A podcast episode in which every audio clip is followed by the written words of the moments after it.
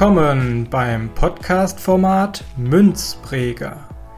Ich berichte direkt aus dem Maschinenraum des Fiat-Geldsystems und versuche, mein Wissen von der alten Welt der Währungen in die neue Welt des Geldes unter Bitcoin zu transferieren. Begleite mich doch auf meiner Reise und lerne dabei über die eklatanten Mängel unseres Geldsystems und warum Bitcoin die Veränderung ist, die wir so dringend brauchen. Viel Spaß dabei!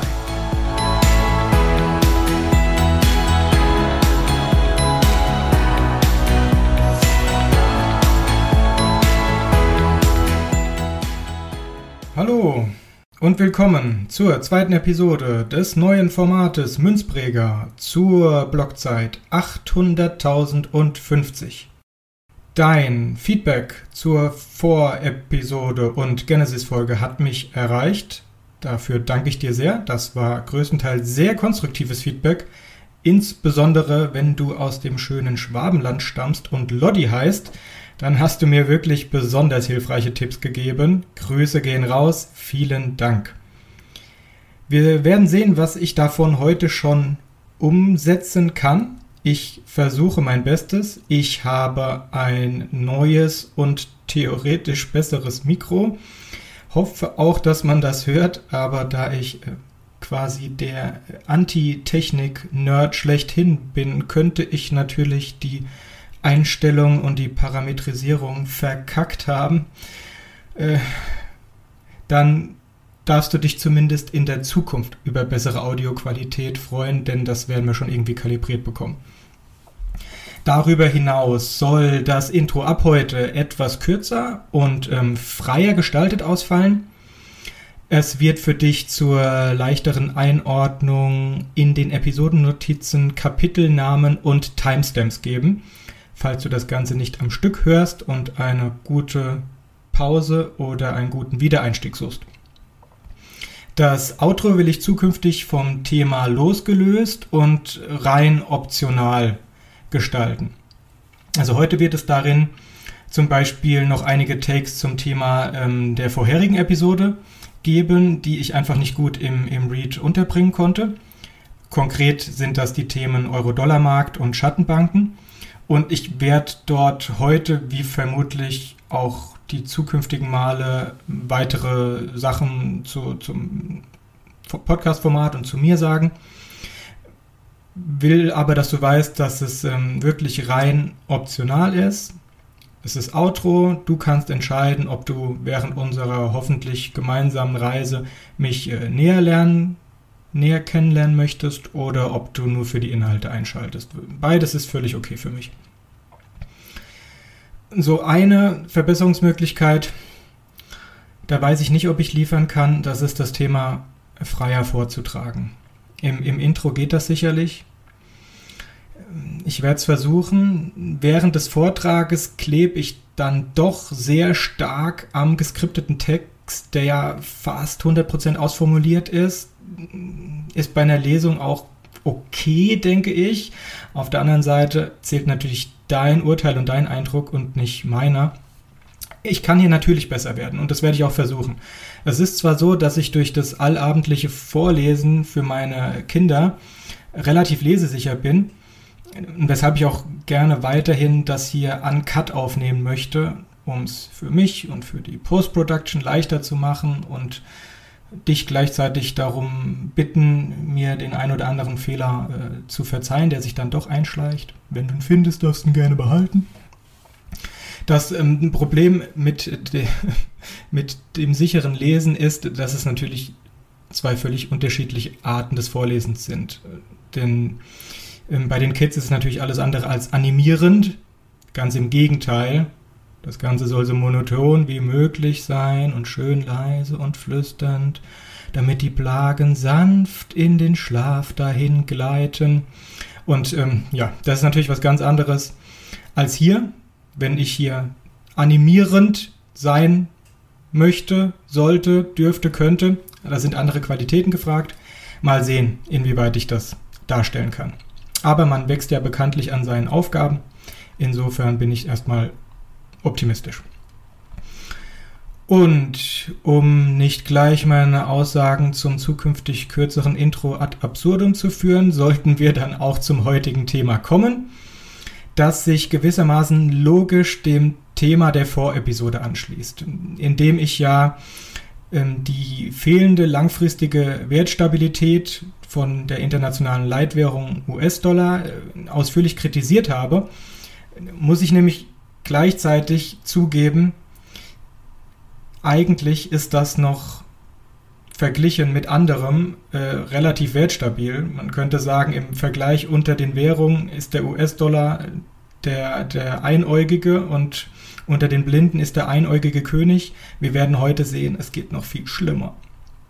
Das Thema des Tages lautet Waschmaschinen und Währungen. Diesen Titel habe ich gewählt, weil es zum einen gut zusammen klingt, wie ich finde, und zum anderen, weil ich für meine Analogie ein Gegenstück brauchte, das von einer Währung ziemlich weit entfernt ist und damit auf den ersten Blick erstmal absurd erscheint. Der heutige Beitrag spielt sowohl im Wortspiel als auch im Inhalt mit unserer Unfähigkeit, Themen wie Geld und Währung rational zu betrachten, wie eben andere Dinge des Alltags, wie Waschmaschinen.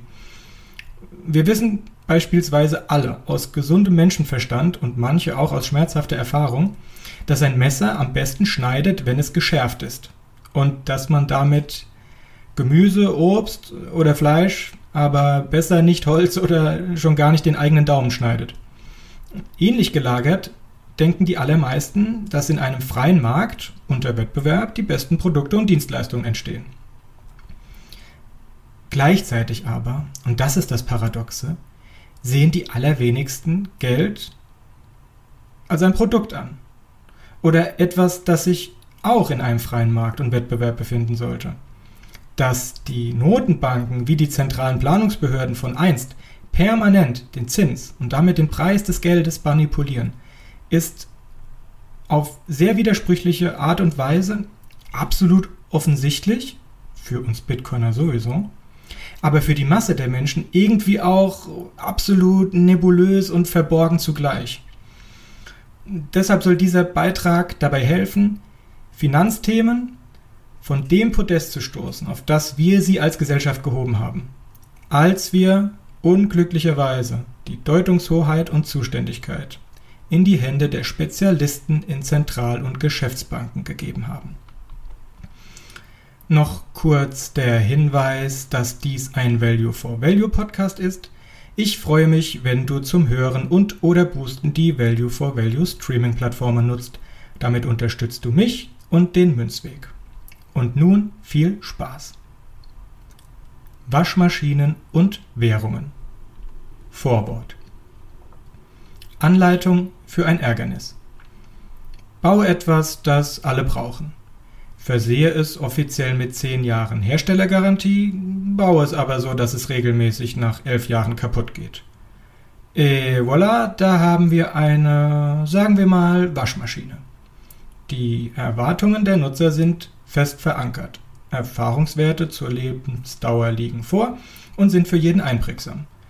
Jeder weiß und erwartet, dass seine Waschmaschine nach einer bestimmten Zeit den Geist aufgeben wird.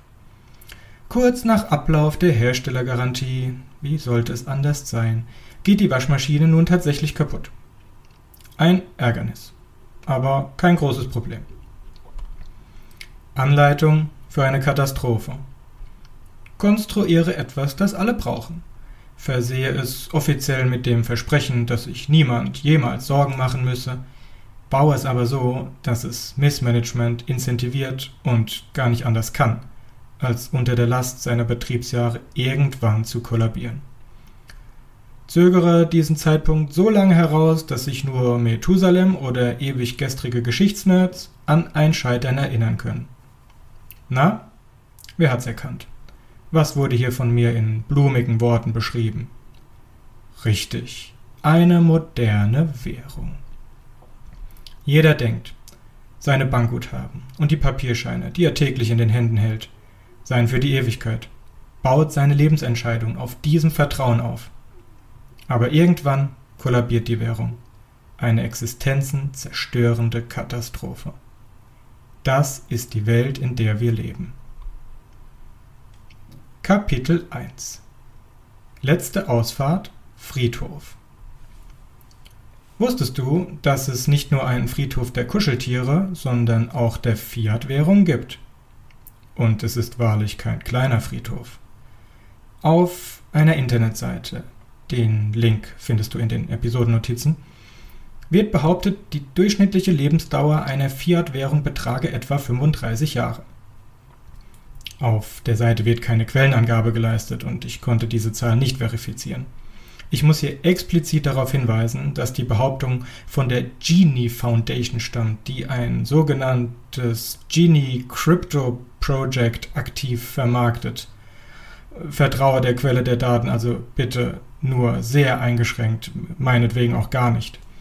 Ich persönlich sehe es eher konstruktiv und bin dankbar dafür, dass dieses Genie Crypto Shitcoin Projekt mich auf die Idee dieses Posts gebracht hat soll doch noch mal einer sagen, Shitcoins seien für nichts zu gebrauchen. Also ganz gleich, ob diese Internetseite inhaltliche Fehler enthält oder nicht. Völlig unstrittig ist, dass Hyperinflation und Währungskollaps keine außergewöhnlich seltenen Ereignisse sind und viel häufiger auftreten, als die meisten Menschen glauben. Zahlreiche Fiat-Währungen sind innerhalb der letzten tausend Jahre aufgrund korrupter und oder inkompetenter Geldpolitik zusammengebrochen. Die folgende Liste beinhaltet allein Länder, deren Währungen seit Ende des Zweiten Weltkrieges zusammengebrochen sind oder zwangsersetzt wurden. Also im Laufe der Lebenszeit der meisten heute lebenden Babyboomer. Argentinien, Angola, Belarus, Bolivien, Bosnien, Brasilien, Chile, China, Deutschland, Georgien, Jugoslawien, Kongo, Nicaragua, Peru, Rumänien, Russland, Simbabwe, Türkei, Ungarn, Ukraine, Venezuela. Die Währung von mehreren der genannten Länder hat dieses katastrophale Schicksal bereits mehrfach ereilt. Es ist das nackte Grauen. Das Scheitern von Währungen kostete Millionen von Menschen Vermögen und Existenz. Die meisten von ihnen mussten dabei vermutlich machtlos zusehen, fremdbestimmt durch korrumpierte Notenbanken und Politiker. Und das ist nur ein Zwischenstand und keinesfalls das Ende der Geschichte.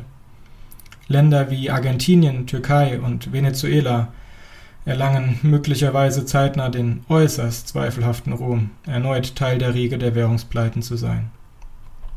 Ausgerechnet Argentinien, ein Land, in dem das durchschnittliche Pro-Kopf-Einkommen noch in den 1950er Jahren deutlich höher als in Deutschland, Italien oder Japan war. Millionen Europäer wanderten einst in das südamerikanische Land ein, das Bodenschätze, mildes Klima und fruchtbare Erde versprach. An die glorreichen Zeiten erinnern mittlerweile nur noch die alternden Paläste in Buenos Aires. Bei den Fragen nach wirtschaftlichem Wohlstand und wertstabiler Währung herrscht seit Jahren Ernüchterung, wobei nacktes Grauen es besser beschreibt. Seit 1991 verfügt Argentinien mit dem Peso Argentino bereits über die vierte Währung allein seit 1970. An galoppierender, zeitweise auch Hyperinflation hat all das wenig geändert. Es ist also nur eine Frage der Zeit, bis wir die nächste Währung in Argentinien sehen werden. Ich übernehme übrigens keine Gewähr für die Vollständigkeit oder Korrektheit der aufgezählten Länder.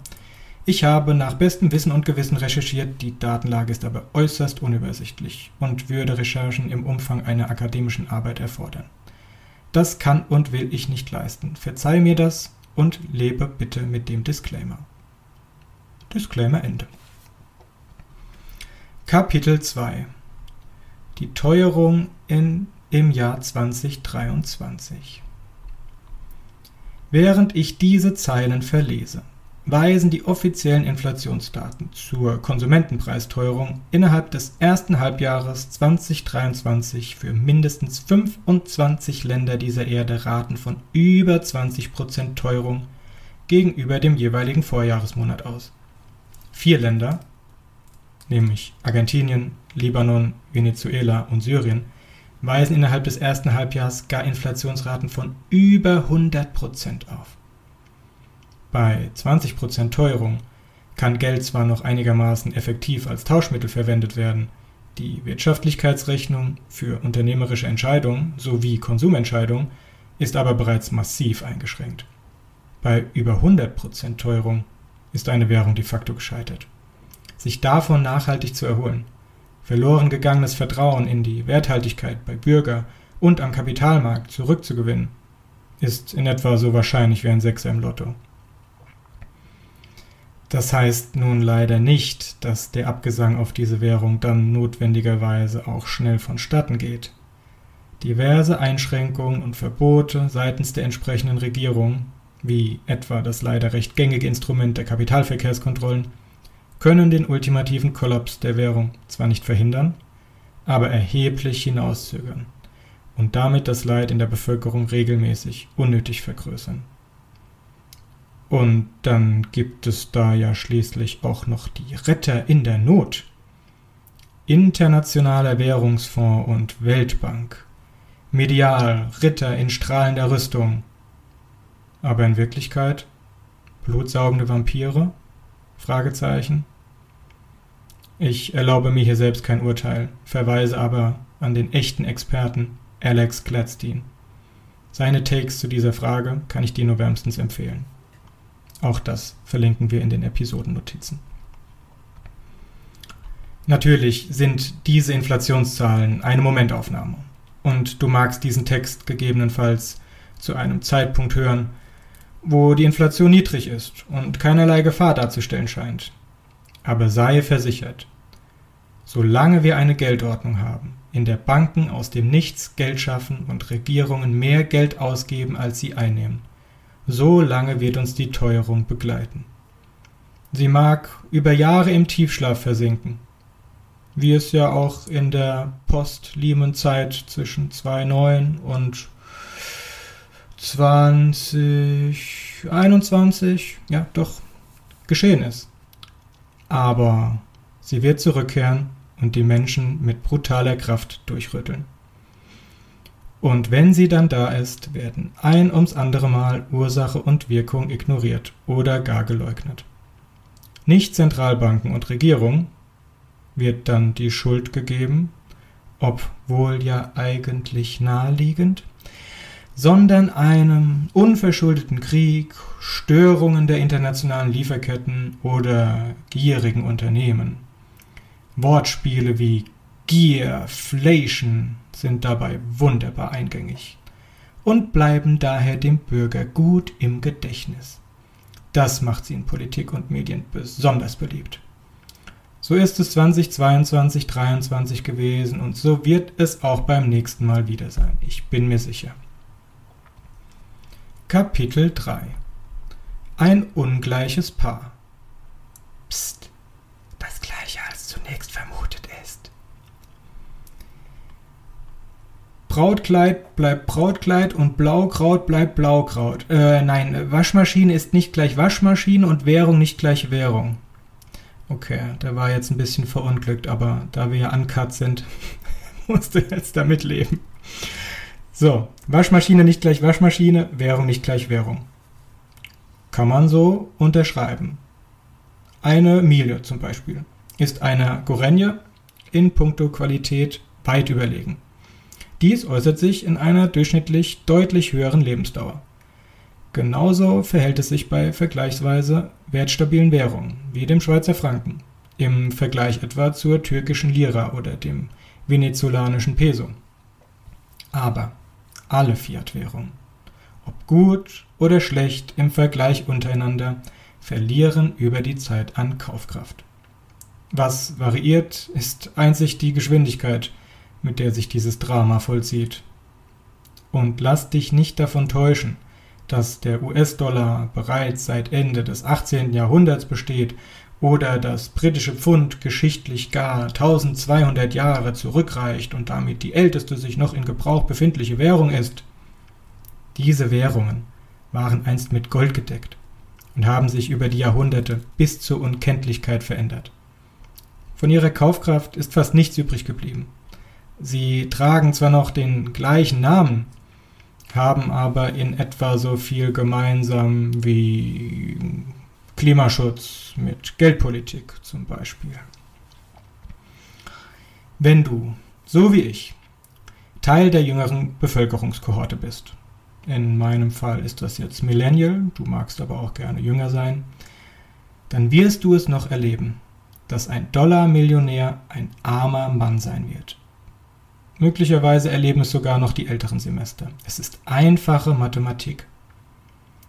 Übrigens sind in ihrer heimischen Währung bereits heutzutage Millionen von Menschen weltweit Millionäre oder gar Milliardäre.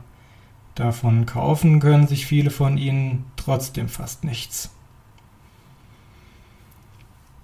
Ob die eingangs erwähnten 35 Jahre durchschnittlicher Lebensdauer pro Fiat-Währung nun akkurat sind oder nicht. Ob Durchschnittswerte jetzt eine starke Aussagekraft haben oder nicht.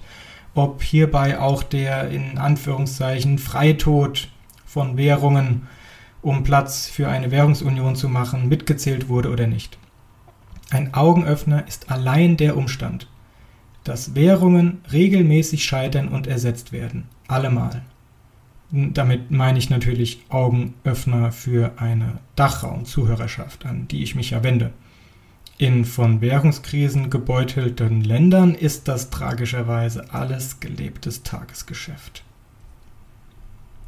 Kapitel 4 Der Blick ins eigene Wohnzimmer slash ein Rant auf den Euro.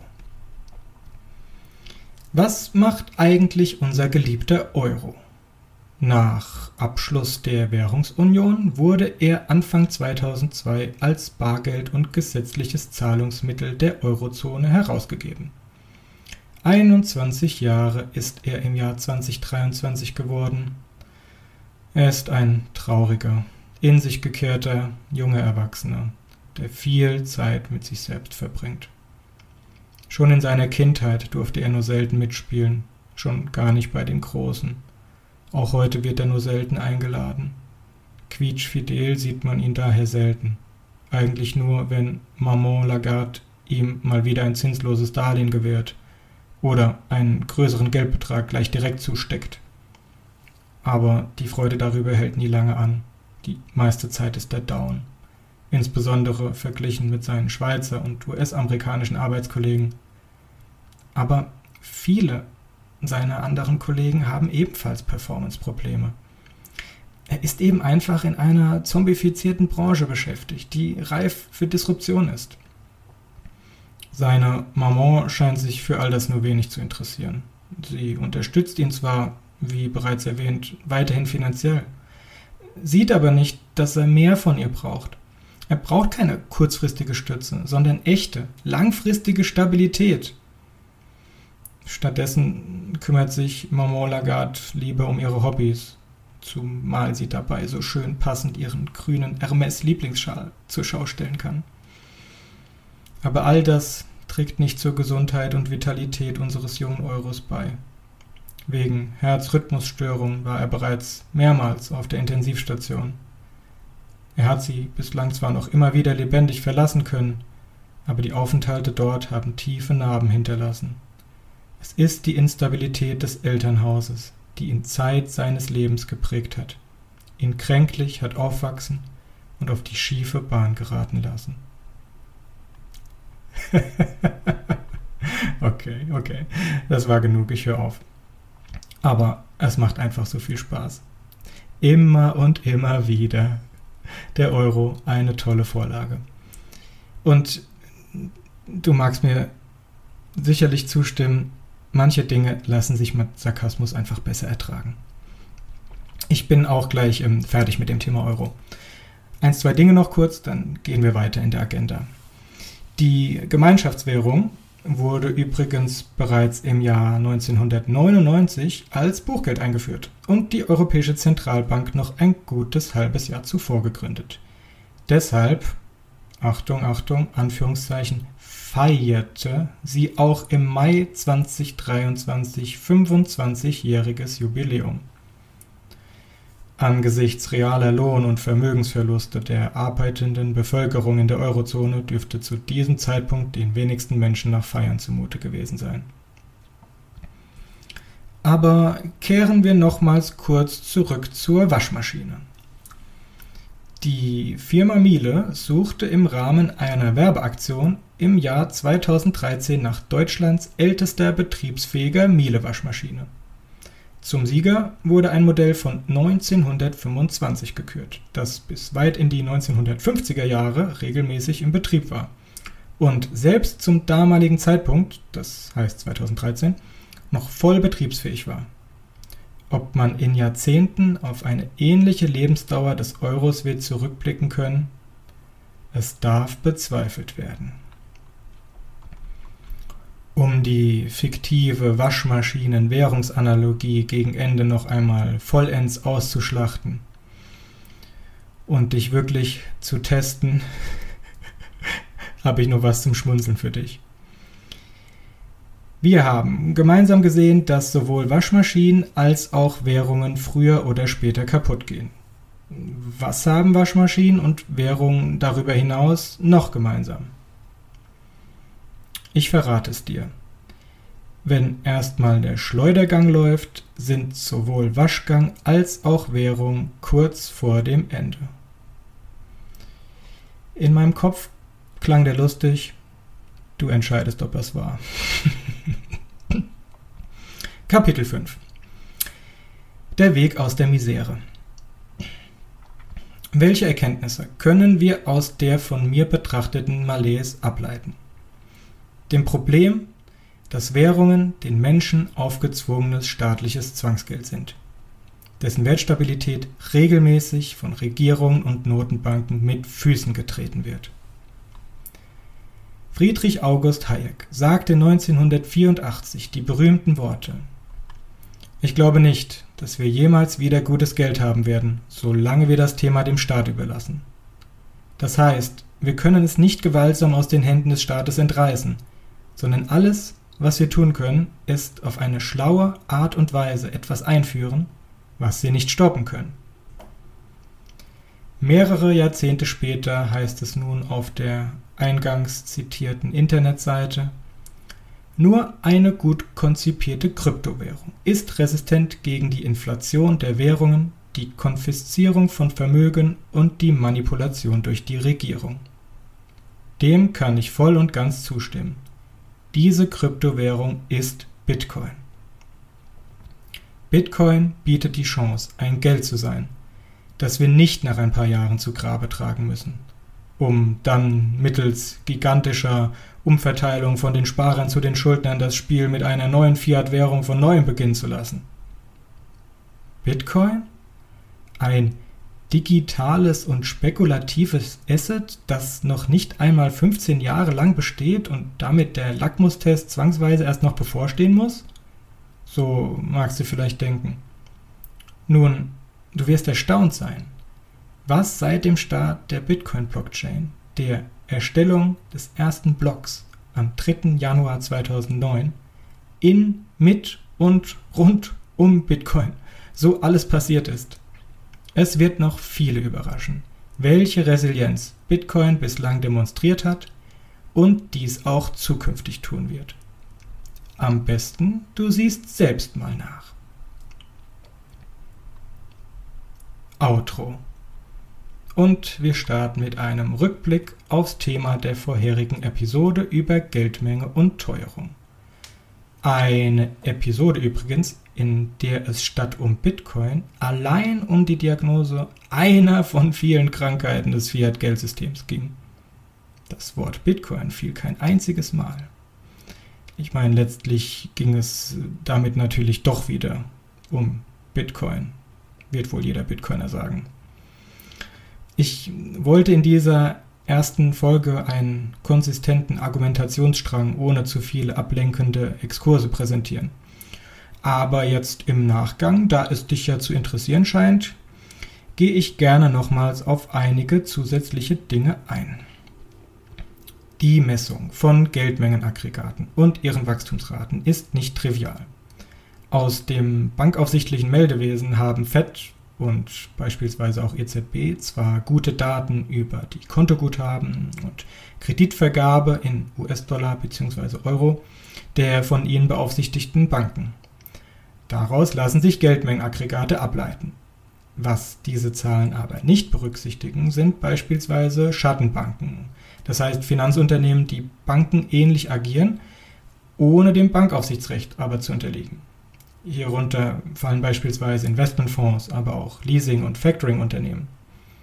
Da ihre Bedeutung an den Finanzmärkten über die letzten Jahrzehnte stark zugenommen hat und hier gewissermaßen Schattengeldmenge erzeugt wird, könnte die offiziell gemessene Geldmengenausweitung für den US-Dollar von knapp 7% jährlich, wie wir in der vorherigen Episode gemeinsam gelernt haben, sogar zu konservativ sein.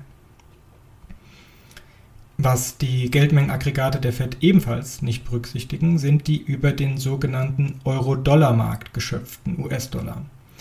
Das sind vereinfacht gesagt die abseits des US-Bankensystems vergebenen Kredite in US-Dollar, was in den 1960er Jahren seinen Anfang in Europa nahm, daher der Name. Mittlerweile aber überall auf der Welt praktiziert wird. Egal ob asiatische, europäische oder südamerikanische Banken, auch sie schöpfen US-Dollar für Unternehmen, Privatpersonen oder gar Gebietskörperschaften. Über die Höhe des Euro-Dollar-Marktes existieren nur ungenaue Schätzungen. Ich will dieses Thema hier keinesfalls marginalisieren, aber diese Kredite dürften eher für Güterhandel, Investitionen und Konsum außerhalb der Vereinigten Staaten verwendet werden, die ja zudem auch eine verhältnismäßig geschlossene Volkswirtschaft mit hohem Inlandskonsum sind. Daher bleibe ich dabei, dass die inländische Geldschöpfung die für meine Betrachtung geeignetere Kennzahl ist und bleibt. Ein Fun Fact zur Geldmenge habe ich auch noch für dich. Die Notenbanken haben Ende der 1970er und in den 1980er Jahren für einige Jahre versucht, die Geldmenge direkt zu steuern. Als die keynesianische Allmacht gebrochen wurde und die Monetaristen für kurze Zeit das Ruder übernahmen. Warum brach sie seinerzeit? Weil eine Realität eintrat, die die Theorie nicht vorsah. In dem Fall war das Stagflation also das gleichzeitige Auftreten von Inflation, Arbeitslosigkeit und stagnierendem Wachstum. Dieses Brechen einer Theorie oder das, der, der Zusammenprall mit der Realität ist übrigens ein Schicksal, das jede Wirtschaftstheorie früher oder später ereilt. Heute sieht die Welt wieder anders aus. Heute steuern die Notenbanken den kurzfristigen Geldmarktzins und beeinflussen den Kredithebel über den Preis des Geldes. Sie interessieren sich aber nicht mehr für Geldmengen und Geldmengenaggregate. Trotzdem bleiben alle getroffenen Aussagen valide und das übergeordnete Systemdesign wie im letzten Vortrag beschrieben. Die Geldmenge wächst nämlich so oder so, egal ob sie eine offizielle Entscheidungsdeterminante der Notenbanken ist oder nicht. Wir dürfen uns von Aussagen aus Politik und Ökonomie, wir bräuchten uns um Geldmengen keine Gedanken äh, machen. Schließlich interessierten sich ja nicht einmal die Notenbanken für sie, auf, auf gar keinen Fall einlullen lassen. Im Gegenteil, es sollte unsere Skepsis noch mehr befeuern. Ein Wort noch kurz zum Abschnitt When Money Dies, der Hyperinflation der Weimarer Republik. Dir mögen gewisse Parallelen zu den Lockdowns während der Covid-19-Pandemie aufgefallen sein. 1923 wie auch 2020 wurden Menschen fürs Zuhausebleiben bezahlt, während die Produktion von Gütern und Dienstleistungen gleichzeitig stark eingeschränkt wurde. In beiden Fällen erfolgte der Zauber mit direkter oder indirekter Hilfe der Druckerpresse der Notenbank. Warum kam es also 1923 zur Hyperinflation und 2022 2023 zumindest stand jetzt, im Vergleich nur zum Inflationchen? Nun, Hier erinnern wir uns gemeinsam an die Feststellung der BITS-Volkswirte zu den unterschiedlichen Inflationsregimes. Die Mark war nämlich in 1923, wie du vielleicht auch aus Argentarius bereits weißt, stark angeschlagen und kämpfte bereits seit Jahren mit starker Teuerung. Sie war außerdem international kaum nachgefragt. Wir erinnern uns, dass die Reparationszahlungen in Gold geleistet werden mussten. Und warum am Kapitalmarkt die Landeswährung einer Nachkriegsnation kaufen, die wirtschaftliche Probleme hat? Gibt wenig Anlass dafür. Ne? Und genauso war es auch. Es gab am Kapitalmarkt keinerlei Nachfrage nach der neuen Staatsschuld die zur Lohnfortzahlung aufgenommen wurde. Also hat es die Notenbank gekauft. Nur die Notenbank. Dagegen in 2020 eine Art Wiederholung der Geschichte, diesmal mit dem Euro, auf den wir Bitcoiner und auch ich ja zwar sehr gerne schimpfen, wir aber ehrlicherweise sagen müssen, zu diesem Zeitpunkt eine internationale Reserve und Handelswährung, die einigermaßen fest im Sattel saß, nachgefragt wurde von Zentralbanken, Unternehmen, Pensionsfonds, Versicherungen und vielen Akteuren mehr weltweit. Daher konnte die vorgenommene Umverteilung des Wohlstandes gewissermaßen auf viele Schultern verteilt werden. Und das war unser Glück. Ist das der einzige Grund? Vermutlich nicht. Aber ich denke, das war genug Deep Dive für heute. Zum Abschluss noch ein paar Worte zu mir und zum Podcast. Ja, ich ziehe nach zwei Episoden ein sehr positives Fazit. Es macht mir eine Menge Spaß. Ich hoffe, es geht dir genauso. Das Format scheint für mich genau das Richtige zu sein sich mit einem Sachverhalt eine gewisse Zeit beschäftigen, auch ein bisschen Feinschliff ansetzen, mal eine Nacht drüber schlafen, aber nicht zu sehr perfektionieren zu wollen, sondern irgendwann auch die Entscheidung treffen, okay, es ist reif, ab, ab zum Posting, ich schieße es in den Orbit, ich mache selbst für mich einen Haken dran, guck, ob es Feedback gibt, vielleicht ergibt sich äh, eine, eine Diskussion, eine, eine, Debatte zu Themen, wäre ich natürlich sehr dankbar für, aber dann eben auch zum nächsten Thema weiterkommen. Das macht mir großen Spaß. Ähm, kann ich mir sicher sein, dass alles jetzt so gut ankommen wird wie die erste Folge? Natürlich auf gar keinen Fall. Ähm, ich werde hier sicherlich auch unterschiedliche Qualität abliefern es gibt kein Lektorat. Ich hau hier das raus, was ich für gut befinde und was ich denke, was lustig sein könnte. Es kann aber auch mal sein, dass der ein oder andere Scherz oder auch der ein oder andere Rant ein Griff ins Klo ist und äh, bei dir nicht äh, mehr als ein müdes Lächeln hervorruft. Dann habe ich halt Pech gehabt. Damit muss ich leben. Gib mir gerne Feedback. Ich ähm Ich habe das äh, Feedback mal hausintern gesucht und meine Frau zur letzten Episode nach einer Passage nach ihrer Meinung gefragt. Sie hat mich dann ziemlich entsetzt angeguckt und, und sagt so, boah, das kannst du auf keinen Fall so sagen, das ist total überheblich und herablassend, du willst doch die Leute nicht verkraulen. Ja, gut, das war nicht das, was ich erwartet habe und auch nicht das, was ich hören wollte, deswegen habe ich es ignoriert. Und jetzt weiß ich auch, dass ich meine Frau in Zukunft nicht mehr fragen brauche.